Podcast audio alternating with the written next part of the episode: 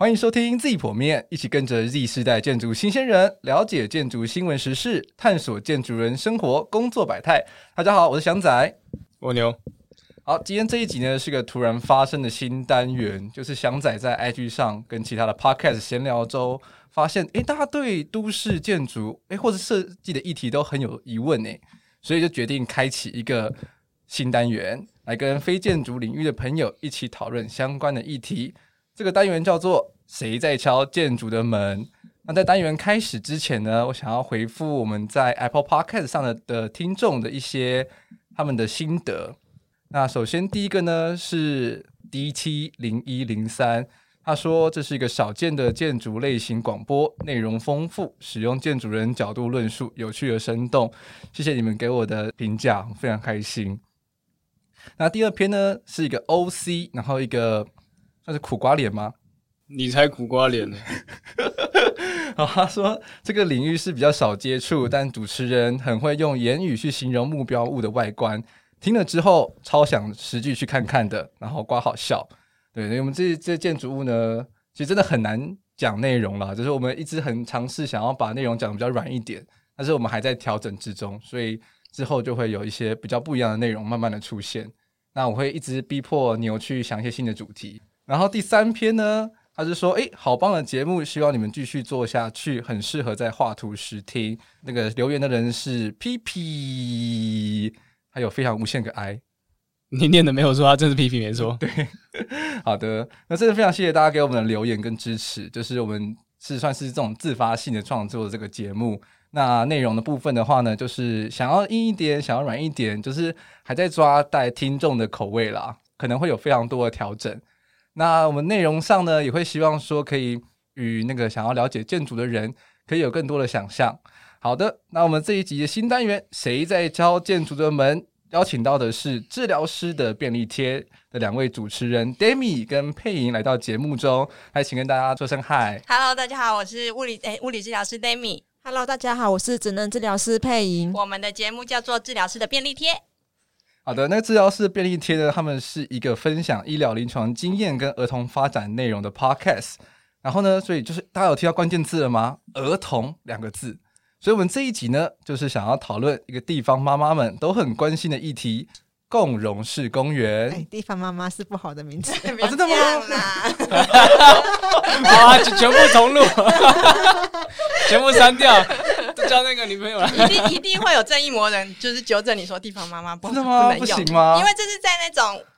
什么网站会看到的词啊？啊，真的吗？你是不是在什么网站看到的？我没有，我可能是逛什么 D 卡啊、B B T 啊、PPT。No，绝对不是这种交友网站。那那那那这边应该要怎么要怎么讲啊？这边应该要怎么讲？不用啊，没关系啊，就剪嗯，把我们的纠正剪掉，就你高兴就好了。就是，不然你教我们说，我们应该应该要怎么形容？怎么比较好？地方的妈妈，好啊，是这样会有差别吗？会有差吧？我是个人是觉得没差，没差啦，没差啦。邻居妈妈，嗯，都可以啊。嗯，街头巷尾的妈妈，OK，好，街头巷尾的妈妈。哎，如果冒犯到妈妈们，真的不好意思。好，那我们今天就马上切入我们的主题——共融式公园。因为我们是不是应该要先名词解释一下？可能因为有些听众不知道什么是共融式公园。好啊，好啊，那我们先来讲一下共融式公园是什么。配音，就是共融公园跟传统的公园很不同的地地方，是它重新定义了公园的定义。的意义，让公园不再只是一个白色游具的地方，它提供了孩子比较多样的玩法，而且结合当地的特色，让孩子有一些比较丰富的玩法。那在其实，在谈论这个论点的时候，我会比我会联想到我们职能治疗师的 PEO 理论。PEO 理论就是在探讨一个人的行为时，我们会我们会把他的人，还有他的一些环境，跟他所从事的行为。就是一起做分析，而不会只是分析他的他从事的行为。P E O P 就是 person，指的就是从事游戏的孩童。嗯，那 E 指的就是 environment，就是他所那个公园的环境。哦、那这个公园的环境中，除了我们等一下会提到的自然的环境，例如说它当地的一些地景，然后还有地面是草地啊，还是木栈道啊，还是还是沙坑啊等等的。那不同的一些自然的环境，孩子在不同的自然环境中就会有不同的玩法。例如说，那个公园里面有沙坑，那孩子就可以去玩沙；那有水，孩子就可以去玩水。那如果是木栈道或者是草地的话呢，就可以提供孩子一些奔跑的场所。那另外一个环境，其实是我们比较容易忽略的，叫做社会性的环境。那社会性的环境，则就是跟孩子一起游戏的玩伴，然后还有他们附近的李林，甚至是那个公园的环境中当地的一些文化特色。那不同的玩伴、不同的李林，还有不同的文化特色，都可以激发出孩子一些不同的想象跟不同游戏的方式。那最后一个 O 就是孩子游戏的那个游具，所以我们在探讨孩子玩这件行为的时候呢，我们不会只看到说孩子玩的玩具，我们会看好说是谁在玩，那个孩子的年龄层是怎样，那个孩子有怎样的兴趣，那孩那孩子平常执行的一些活动是怎么样，或者是他平常都用什么样的方式在玩玩游戏，这都是我们必须要探讨的部分。然后还有那个孩子那个公园是不是能够跟那个。环境去做结合，那这个环境是不是可以提供孩子不同的一些游戏的体验？那你快断气了。所以呢，孩子是跟游戏中的各种人跟环境去做互动，而不只是只是单单的在玩那个玩具。你的意思就是说，共融公园比较强调的是孩子在玩的过程中是能够跟环境互动、跟人互动、跟当地的特色互动。而不是一座比较突兀的游具摆在那边，然后他就单纯的在玩那个玩具。没错。哦，谢谢你把定义就搞得这么复杂。好了，那我们请牛来，就是比较稍微浓缩一下，说这件事情是怎么一回事。我、欸、我觉得刚 配音，我觉得刚刚配音前面讲的没错，就是我们在意其实是孩子跟游具之间的关系，或者是孩子跟游具以及邻里之间的关系。所以，所以我觉得从我们一个比较建筑空间角度来看的话。如果要我来看公园，我一定第一个会从都市角度介入，也就是讲白话一点，我们先假设自己是一只小鸟在天上飞，你先飞一下看一下你的公园，再看一下你附近是不是也有其他公园，诶，搞不好有另外一座公园，再往旁边一点，诶，好像到河边了，再往过去，诶，好像又到山上了，那是不是有可能我们的公园事实上可以从一路从山河之间这样一路延续过来？当然这是最好的情况，因为不一定你有这么大的土地嘛。但如果从建筑角度来讲的话，我会希望这个互动除了从呃小孩跟邮局，或者是社区跟社区之间之外，我希望是可以做到一个 urban 的角度来看这个公园的设计。那如果从一个比较呃务实面来谈论，什么叫传统，什么叫做快共融的话，传统其实就是有点像是快速的制造，我们要追求效率，我们需要很快速的去建造一座公园。对，所以我们就是去网络上、行路上看到，哎。这个哎，这漂亮，这漂亮，买了，然后就放了，然后就哦，建完了，就是我们就是比较我们现在熟知常常看到的传统公园，那、嗯、就可以看到大家就是。应该都印象深刻，所谓的罐头游具，嗯、就是那种有大红啊、大绿、大黄啊，就是啊，都是塑胶做的。你现在心里一定有那个画面的，对，只要讲出大红大绿，大家一定知道是什么。对，对，大家都啊，就是放在那个 PU 垫上面，然后大概可能就是一个圆圈，然后中间就那一个，然后其他什么都没有，这样，那可能就是比较偏向传统的公园。那共融的公园的话，其实刚刚配音有提到关键词，它就是强调的是一个使用者的体验，他想要去共享，让多元的族群都可以去。享受这个空间，所以它会是有非常非常多的不同的游具，然后去服务不同的客群，所以可以在这个游具中，每个人找到自己想要呃游玩的的部分，然后可以很开心。传统公园跟共融公园，我们以我们的角度来看的话，它会有什么样的族群上的差异？好了，传统的公园啊，就是它的嗯适合的年龄层会比较局限，因为它的挑战挑战性相对来说没有那么高，嗯、所以可能中班小班的孩子去玩还勉勉强强可以玩的一一个嗯嗯玩的觉得有一点兴趣，但是再大一点，可能大班以上的孩子他就觉得哎溜滑梯有点矮。诶，这个攀岩墙好像也不是攀岩墙，爬上去就很简单，两步就上去了。所以适合的年龄年龄层就会比较局限，对。然后再来就是适合的族群，因为我们看到的这些呃，我们所谓的罐头游具啊，它比较缺乏一个适合各种族群玩的设计。例如说荡秋千好了，荡秋千。一般看到的，它就是需要一个能够坐着的孩子。才能够玩的，但是其实有一个族群是他没有办法坐，他的身体的平衡可能没那么好，肌力没有那么好，所以他没有办法坐在椅子上保持平衡。那这个样这个样子的时候，他是不是就没有办法玩荡秋千呢？可是这样子的族群，他不需要前庭刺激吗？其实他很需要。所以如果透过能够躺着的荡秋千，或者是一个有弹性的网子，让他很舒适的在上面，他就可以用他的方式去荡秋千，或者一个很像儿童椅的那种比较包覆性的椅子，他就可以跟孩其他孩子一起玩荡秋千这个游戏。所以，传统公园跟共融公园的差别就是，他可能想到了某一些族群，让某一些族群也能够进入到公园。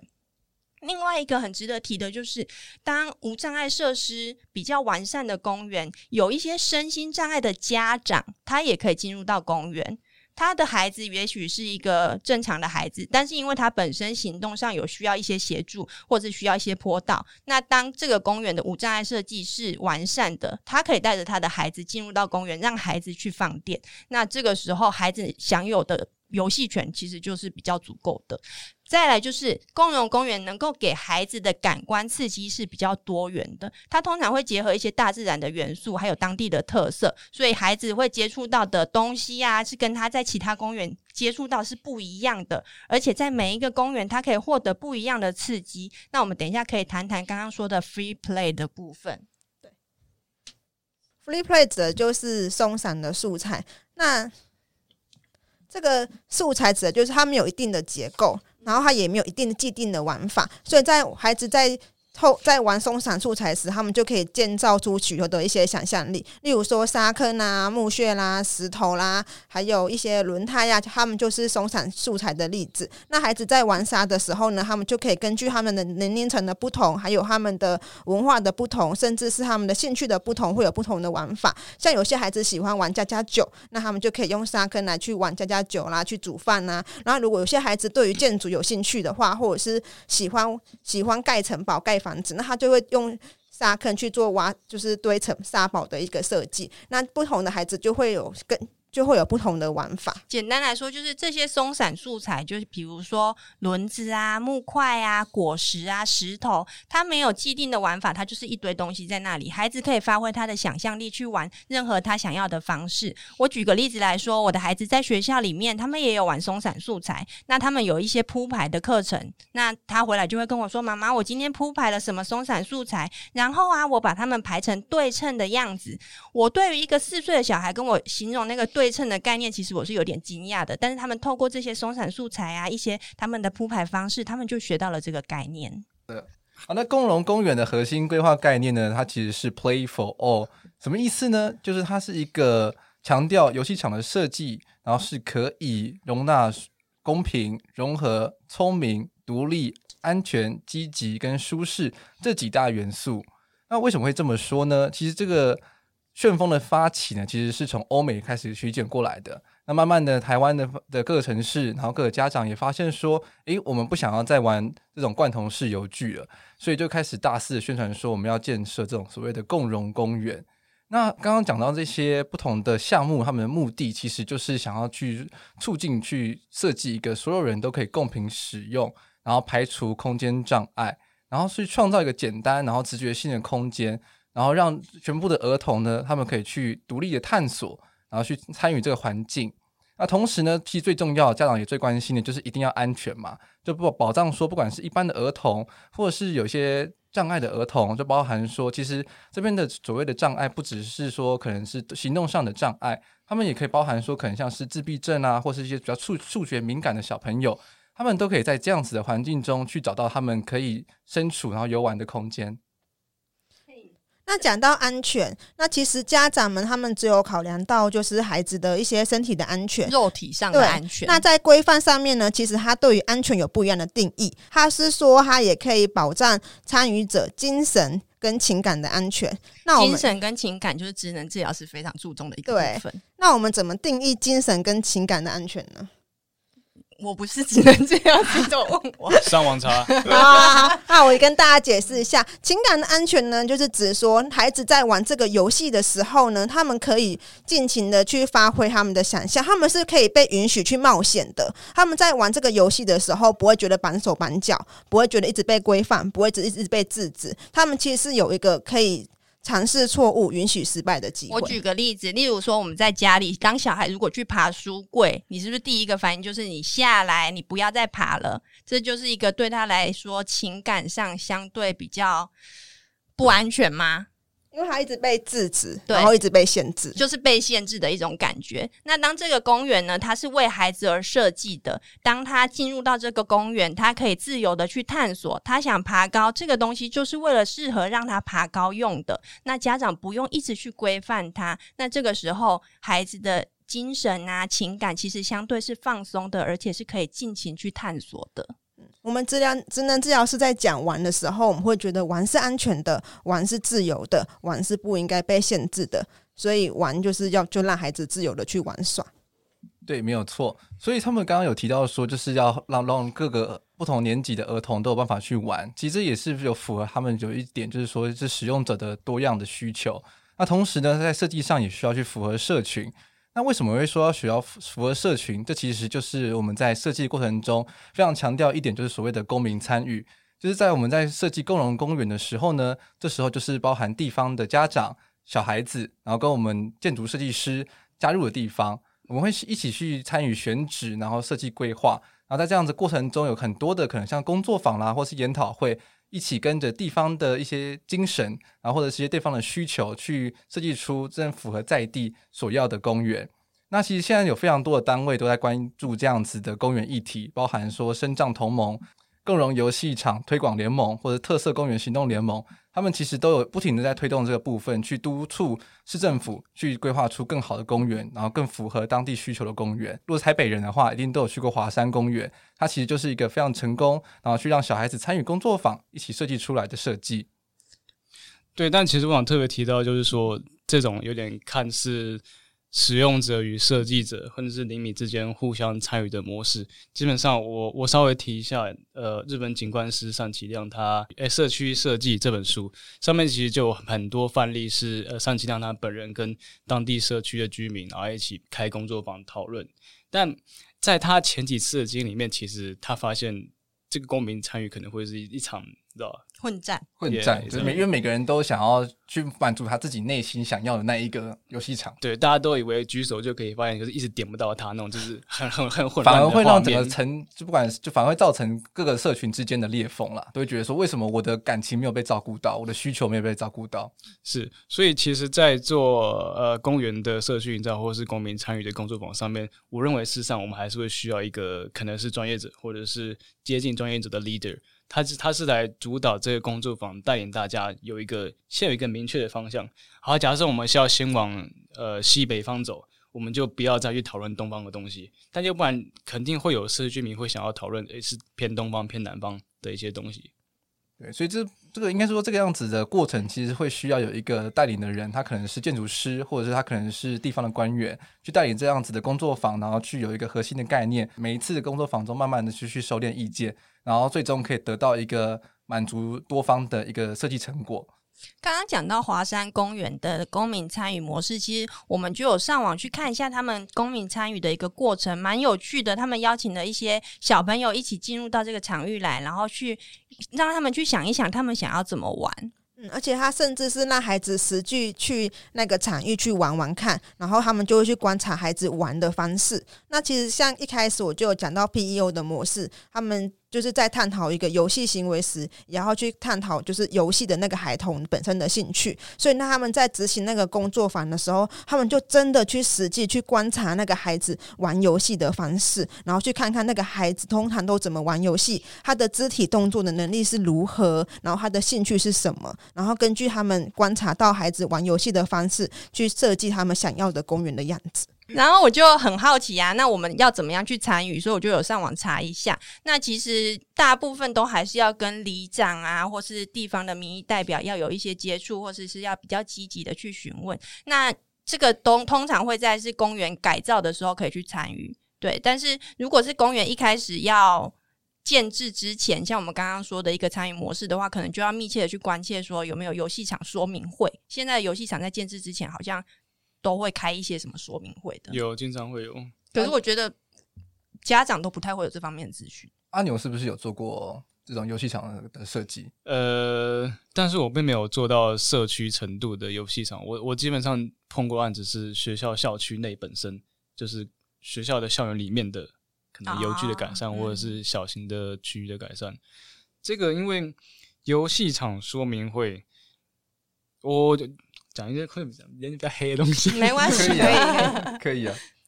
游游戏场说明会，就像我们刚刚提到，有时候公民场也会是有点混乱的状态，所以我认为主办单位基本上他希望来的人当然是越单纯越好，对，或者是大家明确一点比较好，所以他可能并不会追求一个最高的一个触及率。用“触及力”这个字应该比较好一点。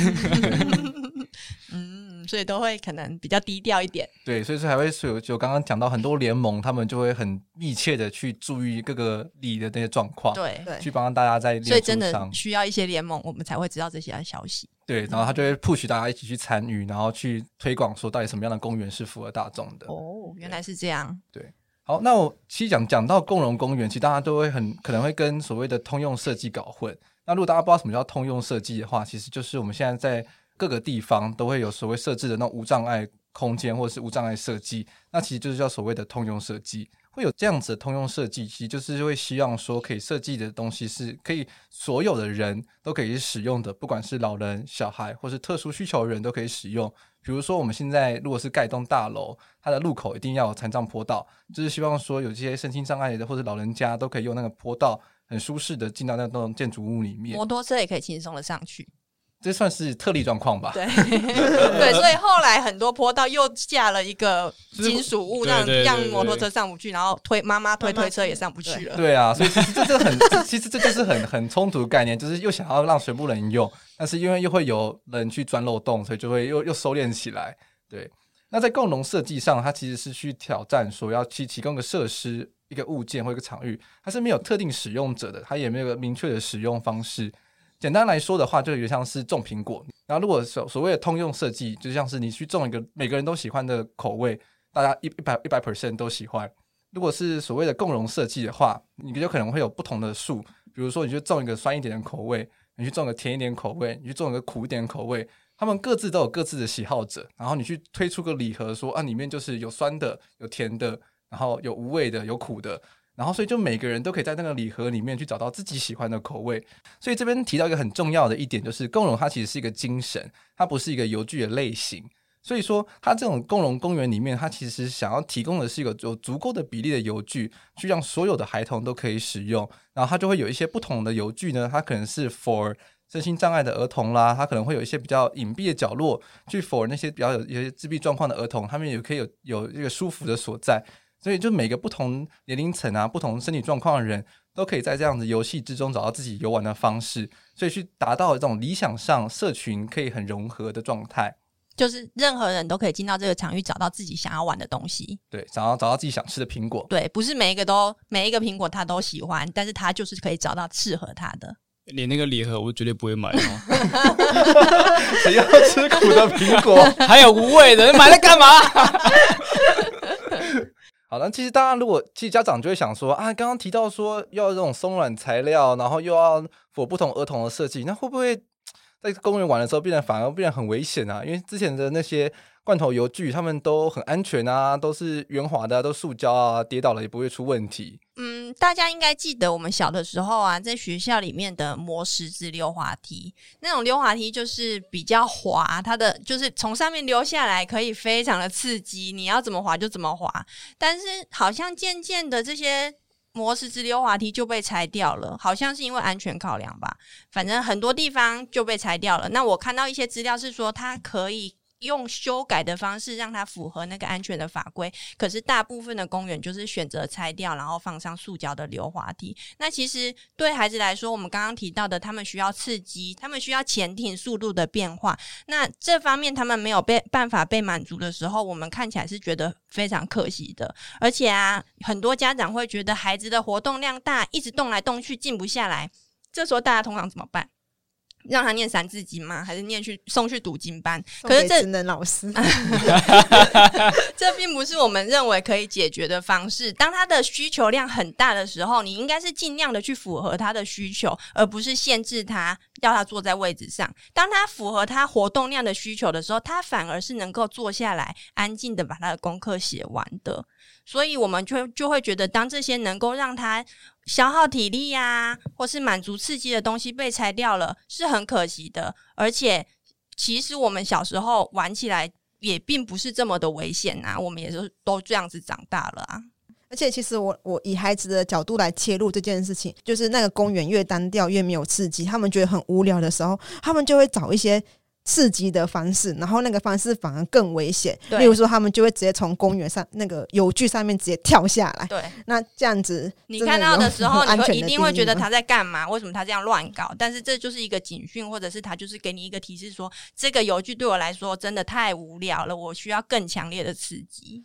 其实每一个油具、每一个东西都有他们一定的危险性，所以重点并不是限制孩子不要去玩，而是教他们怎么玩。那孩子呢，在游戏的过程中，他们都会挑战他们自己的极限，而且他们也有能力去学会去保护自己，避免危险。他们会选择适合自己然后安全的游戏方式。然后，当然呢，在陪孩子去面对一个他们不熟悉的游具的时候，大人也可以在身边给予一些适度的一些提醒跟保护，教孩子怎么在这个游戏场中去注意一些环境中的危险，然后如何去安全的去操操作这个游具。那举个例子就，就我就是我自己的女儿饼饼，她小时候就是因为不知道那个溜滑梯速度太快，所以她就直接就溜下去，只能就她就吓到了。所以下次她就是在玩一些比较高度比较高的溜滑梯，或者是她觉得速度比较快的溜滑梯的时候，她就会选择用趴着的方式溜下来，用就是透过趴着滑下来的方式去减缓那个溜下去的速度。所以孩子会根据他们的经验。去改变他们玩游戏的方式，然后去学会在游戏中保护自己。对啊，他透过这些经验，其实他也是一个学习啊。他学会判断这个这一件事是不是危险的。但是当你剥夺了他判断的机会的时候，他是不是就没有办法学习这件事了？对啊，因为其实场域上他们其实能够提供的保护也是有限的啦。比如说像是我们现在常看到的那种所谓的橡胶 PUD 垫。它大概就是差不多，平均大概就是差不多四十五四点五公分而已，有效的防护距离大概就是一百二十到一百五十公分，就是刚好是罐头油具的高度。对对对，所以就是你只要，所以它没办法盖很高，因为你盖很高跌下来的话，其实就会受伤，那就会造成就是小孩子的安全的问题。共融式公园里面刚刚有提到说会使用很多的所谓松散材料，这些松散材料啊，包含说小石粒啦、硬沙、木屑、树皮，甚至说可能像草地，就是小朋友反而跌下来的时候，反而是比较不会受伤的。我自己的个人意见就是，当孩子进入到这个游戏的场所的时候，我就不太会去限制他的玩法。嗯，当然例外就是很多人在一起玩的时候，我可能就会稍微去规范他们要遵守一些规则。但是当我认为这些规则他们是有遵守的时候，我就不太会去限制他们了。那我觉得他其实孩子受一点伤并没有太大的关系，因为这也是一个学习，让他学习面对伤口，然后面对他受到的一些挫折。对，所以我觉得是可以稍微看淡这一件事的。然后我还是要呼吁大家，我们不应该追求一个非常安全的游戏空间，而剥夺了孩子在游戏中察觉、保护自己的机会。没有人回应在用那么长的地方，好不好？因为其实像我自己的经验，我其实小时候就爸妈都会讲说啊，不要去玩那些东西啊，不要去海边，不要去山上，很危险。那其实反而到大学之后，你就还是。会自己想要去玩，就是想要去挑战一些极限，就觉得说，诶，台湾就被山包围啊，就被海包围啊，你不可能去保护孩子，说一辈子都不要去这些地方。所以，像我自己到大学之后，我就开始去潜水啦，去爬山啊，反而是经过学习去了解怎么样安全的爬山，怎么样安全的潜水。但我想先针对，就是大家应该是在于说，共融公园会不会危险？那我就先从一个比较硬，现在这个超硬，直接实物面的方法来回应。根据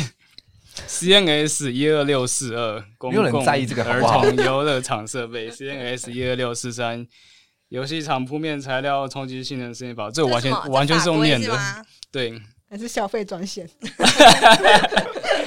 请拨打以下专线。没有订购重塑，这个是我们国家标准的一个法规，所以这是很实务面的。就基本上这两则法规里面，呃，规定了非常多游具上或者是公园设计上的一些规则。比如说你刚刚前面有提到在于小朋友坠下来这个部分，但他比如说防坠系数这个东西。我们可能会说，哎，那坠落的点是怎么样起算？我们可能会以为是从溜滑梯上面跳，但事实上，它会从比如说，呃，荡秋千，它不是会有一个么字形的结构，它是从么字形结构最高点算啊？真的假的？就是假设小朋友爬，哎，小朋友啊小朋友爬到最高点的情况下，这好极端哦，包含你的结构点的极端，对对，包含你的结构点的最高点。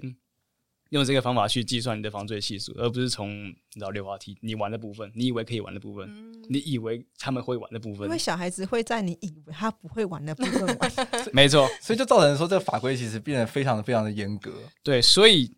这有点提到说为什么我们会有罐头游具，游具的法规，新邮局法规非常难过。基本上不是什么哎，明天明天就可以过的那种情况，大概就是什么好呃下辈子才能过那种感觉。所以他们在测试的时候是真的会拿一个娃娃，然后就从上面丢下来这样子吗？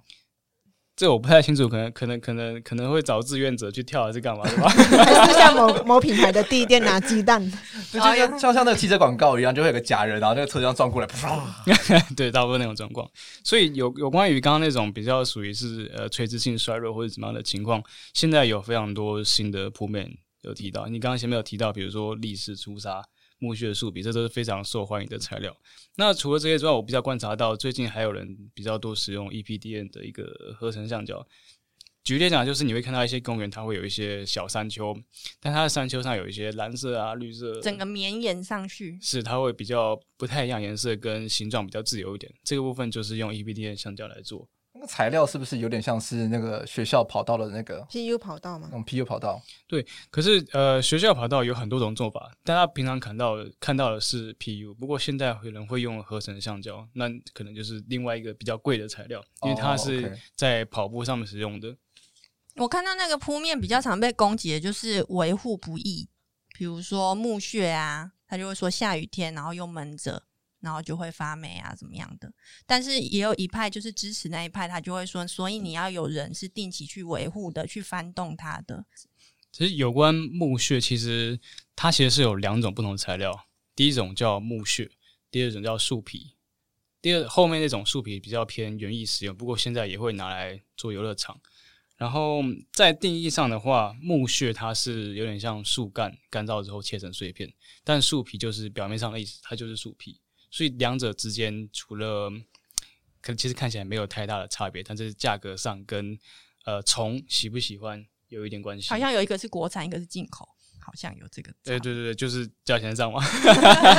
粗细上有差吧？树皮通常会比较大块。对对，如果你真的想试试看，你就拿起来每个都咬咬看，应该是感觉得出来。口感吗？比如说大家都是牛吗？你想，你想也知道，你咬树干跟咬树皮感觉就不一样啊。哦。而且这个铺面好像跟它的厚度也有关系，就是要铺的够厚，它的防坠效果。对，没错没错。所以如果用树皮、木屑这类当做防坠的材料，通常贵。哎，是的，代表业主或者是那个地方的单位是蛮有钱的这样。嗯、但是确实也是有这样子的这种很生态的的材料去使用。它才会有把公园再从一个很都市的游具慢慢转变成比较偏向自然，然后比较舒适。对，这些就是为什么最近比较受欢迎，就是那大家宁愿再花多一点的钱去选择树皮或者是木屑，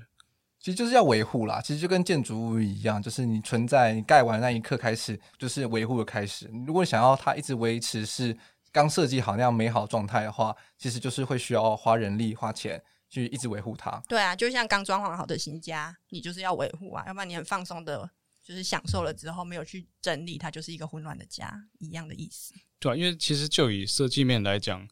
树皮、木屑其实跟沙坑、砾石坑一样，都是要 定期补充的。嗯、但它不是就放在那边就没了。有些人会还要去挖，还要去挖，然后挖回家，然后对对对，啊、有人会去想说这是木屑的树皮拿来啃，然后就一直没有这样。小孩也会收集，偷偷放在口袋带一点回家，一定会的。但那另外一个部分，我想提到也是刚刚有回应到治疗师没有提到说，呃，小孩子玩起来的自由是不是应该被人所控制的？那这个部分我想特别提到一个叫 Lady Allen，就是艾伦女士。她是呃世界早期儿童教育基金会的创立者，她非常在意孩童，她早期的孩童就是比较小孩童，他在发展或是游戏上面的一些行为跟心理状态。那我觉得她有一个非常好的 quoting，就是 Better a broken bone than a broken spirit。他会希望宁愿你去受伤，刚刚赵老师有讲到，宁愿你受伤，但是你的心成长。其实我看到你有写这个时候，我也有去查了一下，然后发现美国在公园的设置上面也经过了跟我们一样的历程，就是他们曾经是很强调孩子去冒险啊、去体验的，结果后来也是因为安全的因素，就相对趋趋近于保守，然后到近年来也跟我们一样，又有一个抗争，就是要让孩子多方的去尝试，所以他我们经历的，他们其实也经历过，大家都这样来的，对啊，对，那所以就是像我们开始会感觉到这些罐头游具很丑嘛。所以，我们下一个想要讨论主题就是，到底公园要怎么变美啊？其实很多家长啦，我我觉得，就我们去玩的时候，很多人其实根本就没有意识到，我们看到的公园都是一样的，而且它的配色是很单调的。例如我身旁的妈妈，对，怎么样回应吗？你你要回应吗？你要不要讲一下？我们对于美感可能就会比较迟钝一点点啊。就没有那么敏锐啦，但是还就反正就是带孩子去玩嘛，然后就也没有发现说我们的美感正在被弱化。其实这一部分其实就是有一点关乎到说我们自己本身的生长环境，就是因为我们从小到大就是一直都在使用这样这些玩具、这些游具，所以我们就会很习以为常，觉得说，哎，那就是这样子啊，就是本来就是这样子，所以不需要改变，或是不需要有一些其他的不一样的地方。所以我们就会很直觉的认为说，哎，其实公园就就是这样子嘛，它也没办法变出什么样的特色，太理所当然了。对，所以现在就是有所谓的公园美感的革命。那其实有很多的设计师，包含说从很小的地方，就教科书，就是有个组织，他发起了美感细胞教科书再造计划。他其实就想要去翻转台湾课本，就是通常很俗啊，就配色大红大紫啊，然后就是有很多很卡通、很卡通的图案。他反而会是去用一些比较细腻的颜色，然后去用色块的方式，然后去让小孩去激发小孩子去想象，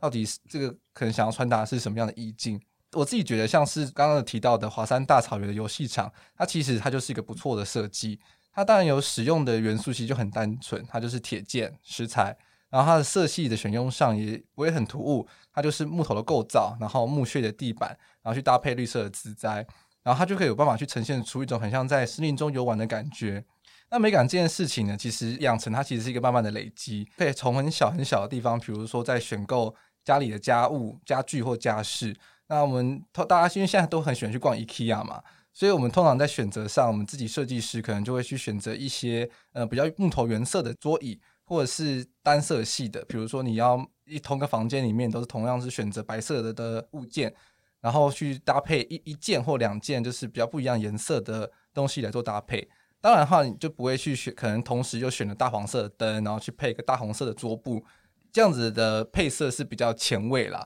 我自己也是目前还在尝试往那个阶段，那我自己还没有成功。这么刚好就是罐头公园的配色，对啊，就、大红大绿，对。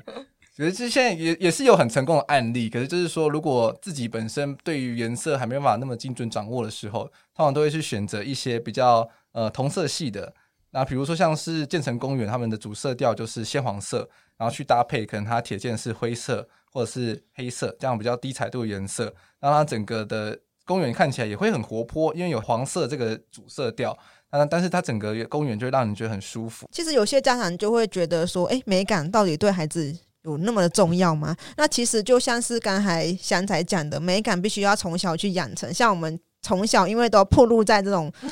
伤眼的环境，对伤眼的环境之下，那其实我们对于色彩的敏锐度就就比较弱了。那其实透过公园让孩子去学习说，哎，如何去做一些色彩的搭配，然后让这样的公园看起来是比较舒服的，或者是比较。轻松的、比较愉悦的，那在他们长大之后呢，他们就可以有有这个根深蒂固的美感，去创造他们自己的居家的环境。育。嗯，而且孩子相对来说比我们来对颜色的那种敏锐度，真的我觉得是比我们高的。他们很常会去发现一些很特别的配色啊，或是他喜欢，他就很明确的会表达出来。嗯。感觉统合里面中有一个叫做视觉的刺激。那其实当颜色的对比比较强烈的时候，例如说大红大紫啊，比较鲜明的颜色，对于孩子的一些视觉的颜色的刺激，其实也是比较强烈的。哦，那孩子就会变得很兴奋。感统教室通常就是这种配色，对不对？因为让孩子兴奋一点，对他要动起来，所以他要兴奋一点。对，那也就是为什么我们的卧房的颜色，我们不会用。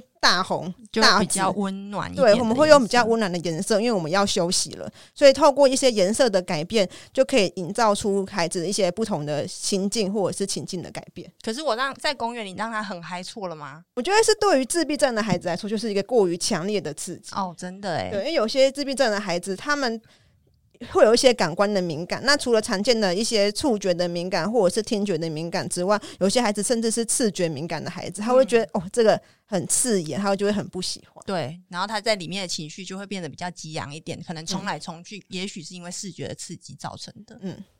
对，所以这样子就用颜色的去改变，其实就可以达到我们刚刚提一直提到的共融他的精神，就是说让不同的孩子都可以在这公园中找到自己比较适当的角落。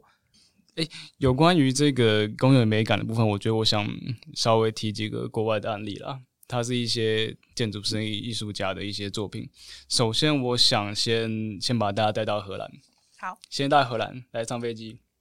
不用啊，不是有那个时空空间转换。对，我想介绍的是荷兰的建筑师叫 Aldo Van Eyck，他大概是二十世纪末的一个荷兰籍建筑师。然后特别挑它原因是因为当时大概一九四五年代的阿姆斯特丹，基本上它是没有像我们现在到处都有公园这样的状况。阿姆斯特丹的游乐场它是封闭的，也就是如果你要进游乐场活动干嘛的，儿童或者是大人必须要有会员，也就是时下流行的实名制，你知道吗？哇塞！这些从这么早之前就有实名制了。对，我是不知道进去要不要量体温、戴口罩之类，反正他是要有会员制登记才能进入的。所以当时其实当然也有人发现说这件事情好像有点呃不对等、不平等，或者是限制性的设计不太好，所以就有人邀请 b a n a c 加入这种要设计呃对社区开放的公园的这种想法。那在 van ack 里面有一本书叫做《The Child, the City and the Artist》，呃，儿童。都市以及建筑师这本书里面，他有一个一段文章提到说，Vanek 他看到阿姆斯特丹下雪的时候，有很多小孩子在到地上玩雪、搓雪球干嘛的。但是因为雪是所有地方都会下，原本不是公园的地方也会下，停车场也会下，什么都会下。所以因为了这场雪，城市的每个角落顿时就变成游乐场。那 Vanek 就有点你知道抓那个点。他好像需要的就是这个东西，我需要一个东西让城市的每个角落变成游乐场，所以因此 Van Eyck 他到呃离世之前，总共是大概七百座的游乐场在在荷兰这个地方，但现在好像蛮多被拆掉了，你知道，很难留下来。应该也是因为考量就是安全性的问题吧，因为这种比较实验性的计划，通常都还是会有一些比较呃 aggressive 的地方。是，那没关系，我们就大概介绍一下他。公园，大家想象它的公园的状况，基本上因为 Van k 受 De Stijl 就是风格派，还有 Minimalism 也就是简约的一些影响，所以它的公园创作基本上走的是很简约，你只会看到一些很几何的物体在在那个公园的上面。那同时，其实，在 Van Eyck 当时为了要设计这么多大量的公园，他想出办法，事实上也是一种罐头方式。也就是说，他那七百多座里面的公园里面，如果你实际把它全部拿出来看的话，你会找出很多一样的东西，但却不会觉得说这个这只恐龙是不是有点怪，那只斑马是不是有点不太适合，因为它是有本身已经受到风格派影响，它做出来的东西基本上就是几何，一个很漂亮黄金比例的的球形，或者是一个呃红色或者什么样单一颜色的矩形放在那边，然后它的。位置事实上跟公园的平面是有比例关系的，它并不是随便就放在那边，这好像别人比较近这样子的理由去解决。所以在这些呃像沙坑单杠呃这种凸起来的石阶、小小溜滑梯、攀爬网，都是 Van Eck 在操作上常用到的一些 关头元素。对，那其实 Van Eck 还有很有趣的地方，是因为他自己也也有小孩，他他也是地方爸爸。本艾克作为建筑师，他设计呃公园设计游具，他的小孩先测试，别人才能玩，你知道吗？我的小孩没事，我才让别人的小孩玩。这个精神蛮好的，啊，就是让自己小孩 break a bone 嘛，就不会去让其他的 小孩 break a bone。对，然后同时又又可以增加自己小孩的 spirit。对，没有错，非常好。那另外一个呃，我想提到的是，他是一个日裔的美国人。他们是另外一个设计师，Isamu Noguchi。基本上野口勇他他就不像前面本艾克他是建筑师，野口勇他是一个比较偏雕塑家，所以他很多留下来的作品，大家会以雕塑比较比较比较知名。但我这边想提到的是，因为他是以一个非建筑角度，而是以雕塑家的角度创造公园的一个人。虽然他有非常多的案子在当时美国纽约有非常 受挫，你知道，当时的纽约市长可能收到呃野口勇他的公园设计，但他被呃被取消资格，原因可能是因为他看不到罐头邮具，就是看不到那安全性了，因为他都是提出一些比较前瞻的做法。是纽约市长看不到他想看到的荡秋千或者溜滑梯，他基本上就把它弄掉。因为他们想说小孩子就想要玩那些啊，那你你设计出来一个就是很雕塑作品的东西，那一般人也不懂也不会玩，那就不是一个他理想中的游乐游乐场。对，因为野口勇他基本上你知道，艺术家他的视野是非常高的，他。除了雕塑之外，他非常专注，比如说剧场或者是人类身体之间的活动。他认为创造公园是在雕塑游戏，也就是进去玩的人会成为我的雕塑品。他在我的雕塑品中玩了之后，顿时自己也成了一个艺术表演。他是以一个这样子非常高理念去创造公园，但。呃，曲高和寡，对，所以他一生中好像只完成了两件作品。他在日本有盖了一个作品，然后在一年后就马上被拆掉了。为什么？是因为油锯不是常见的那种安全很高的油锯。对，然后因为他其实有一些设计元素是常用的啦，就是他会觉得说，它地景本身就是一个游具，比如说它挖了一个一个坑，一个一个大坑。大坑它就可以同时是溜滑梯，嗯，然后它同时从底下，就比如说溜滑溜下去之后，小朋友又可以从底上爬爬上来，所以它就是又是溜滑梯，又是一个攀爬场，所以它在一个大公园里面呢，有很多这样子的坑洞之后，小朋友就可以在不同的坑洞里面，就好像会产生出一种哎探索的感觉，就是说哎我在我在这个坑洞 A 里面，然后就哎这个大喊说哎你在哪里？然后因为可能看不到对方，因为是在坑洞里面嘛。然后可能小朋友就会从某个地方说：“哎，我在这里，感觉很棒啊！”对啊，想玩呢。觉得是因为家长看不懂怎么玩，就把它拆掉。干嘛挖一个大坑？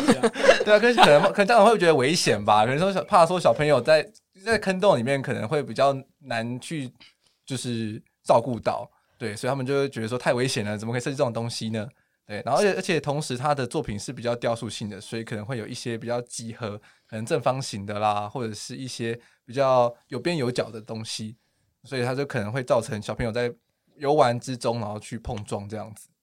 对，就基本上它是以一个雕塑家的角度去创造公园，所以它并不是以一个创造游具的出发点去创造公园。所以他的雕塑对小朋友而言是舞台，他希望创造小朋友他在这个环境里面所出现的表演啊，或者是即兴那种。比较不确定的状态，这是他所想要的，但好像并不是地方爸妈想要的。可是我们刚刚提到的那样坑洞的设计，其实现在就很常用在共融公园里面。我们之前常常看到的这种所谓的传统公园，它其实都是平的，就是它就是一块平地，然后中间有个游具，嗯，旁边还有几只那种荡荡的斑马，就不知道叫什么。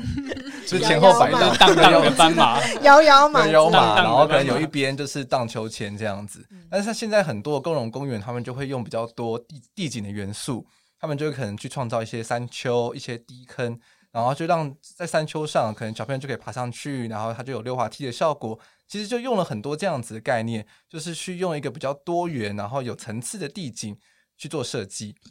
然后让整个公园也变得比较有趣。那我就很好奇，就是到底这些共融公园可以带给孩子什么样的体验呢、啊？刚刚有讲到，就是它可以提供一些不同的速度啊，还有刺激的挑战。那我前面有提过，就是例如像荡秋千的摆荡方式啊，还有一些不同斜度、不同坡度的溜滑梯，好，还有一种旋转的感觉。对，对，有些溜滑梯是做回旋的，因为我们讲到一些潜艇的刺激，除了直线的直线加速度的刺激之外，还有一个是旋转的刺激。那像有一些公园会用一些旋转型的溜滑梯，就可以满足孩子对于旋转刺激的一些感官的需求。嗯，现在也有很多那种一个平台，然后可以一直推，让它一直转、一直转的那种。就是坐在、哦、旋转盘啊，旋转盘对，也是同样是提供孩子旋转的刺激，然后再来就是平衡的挑战。我们刚刚讲的，不管是木桩啊，或者是一些步道啊，只要它是表面是比较窄的，当孩子在走的时候，他需要维持一些身体的平衡。那这个这样的设置，其实就是让孩子有一个平衡的挑战。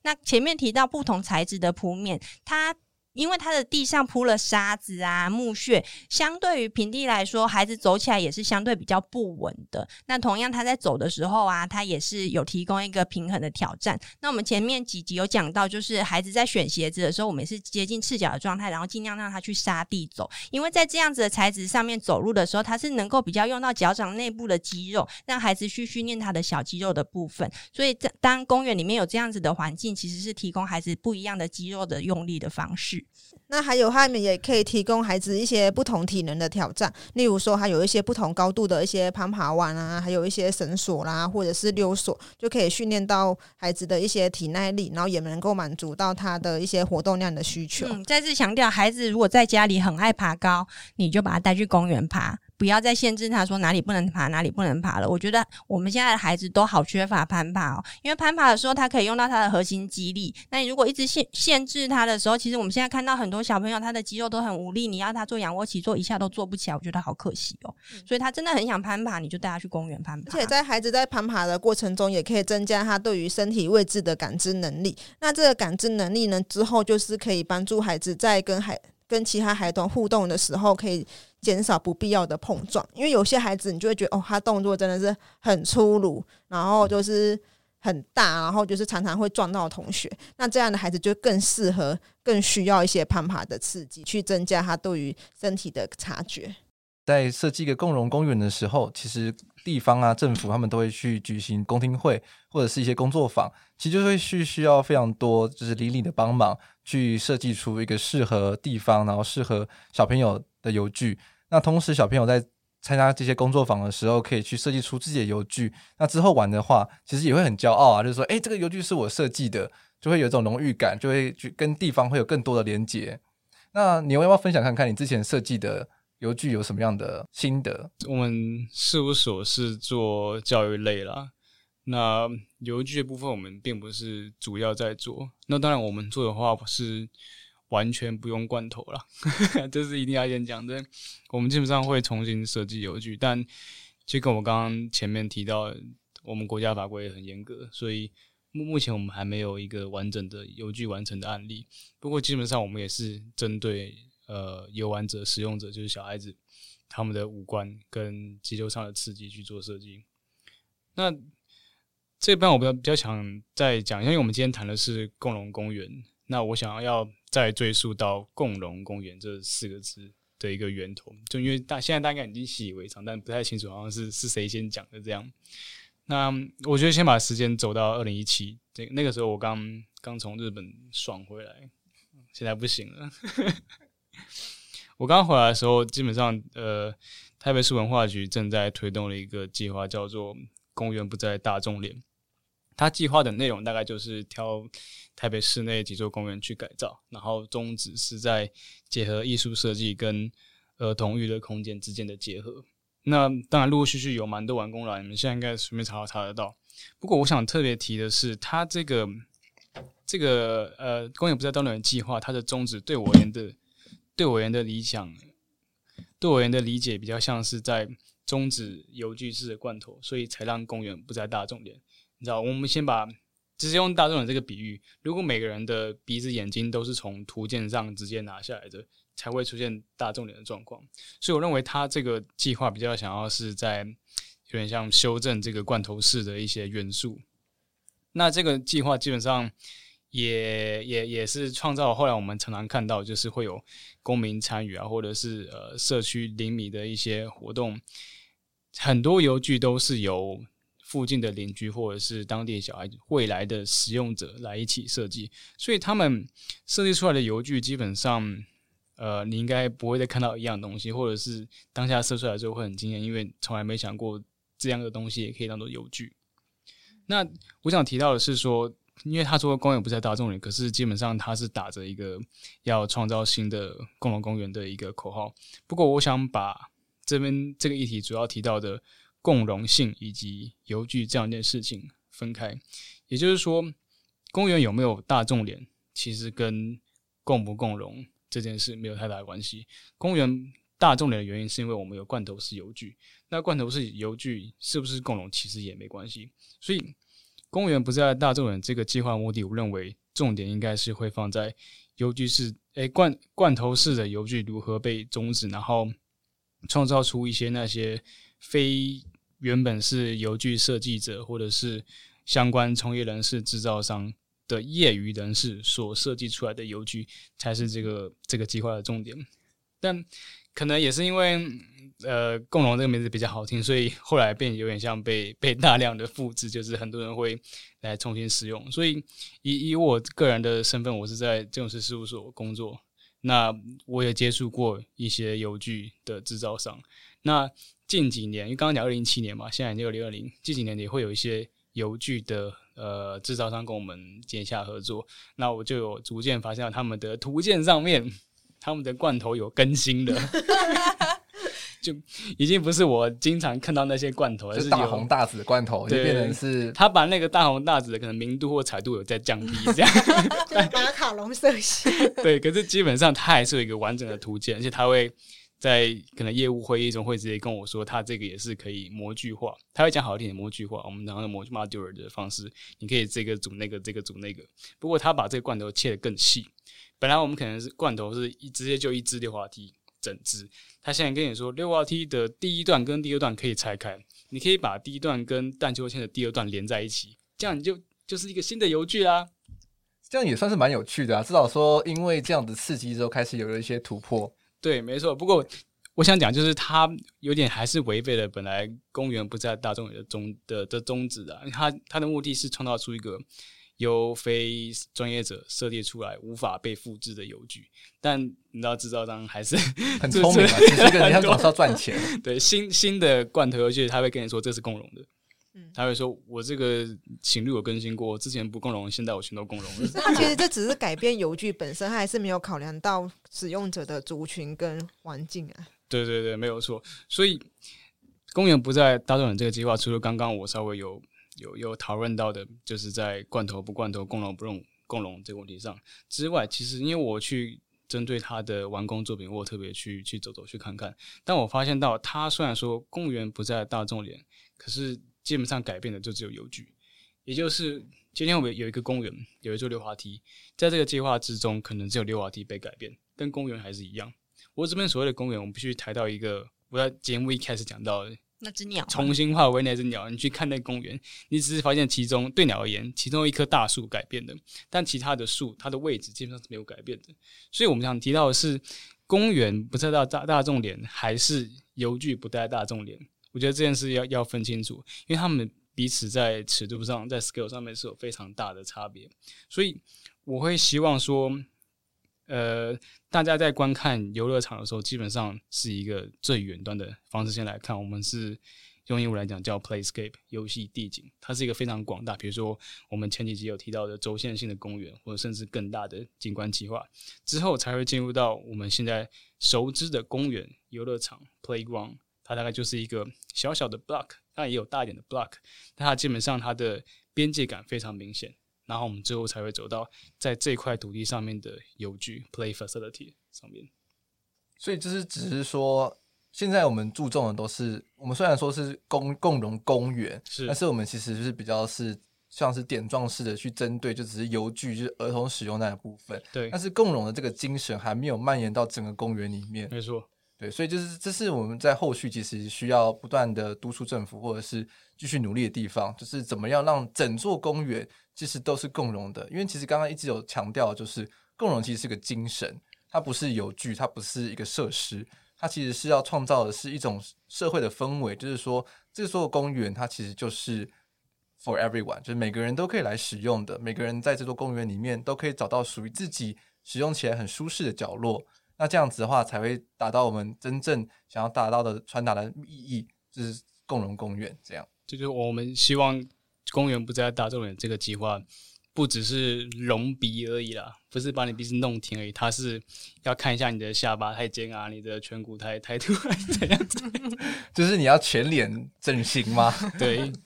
就是其实就是回到我最一开始讲的 PEO 的概念，我觉得现在的公园其实他们还是只看重在 O，就是 occupation 它的那个游具上面，他还是没有他在看待游戏这件事情时，他还是没有考量到就是。参与游戏的人，然后还有他那个地方的环境，所以我觉得未来如果这个公园呢，可以再多考量到使用这个公园的族群，可能是那当地的孩子的兴趣，或者是孩当地孩子的一些文化，然后还有那个当地的环境的话，我觉得那个公园会变得更完整，也会变得更有温度。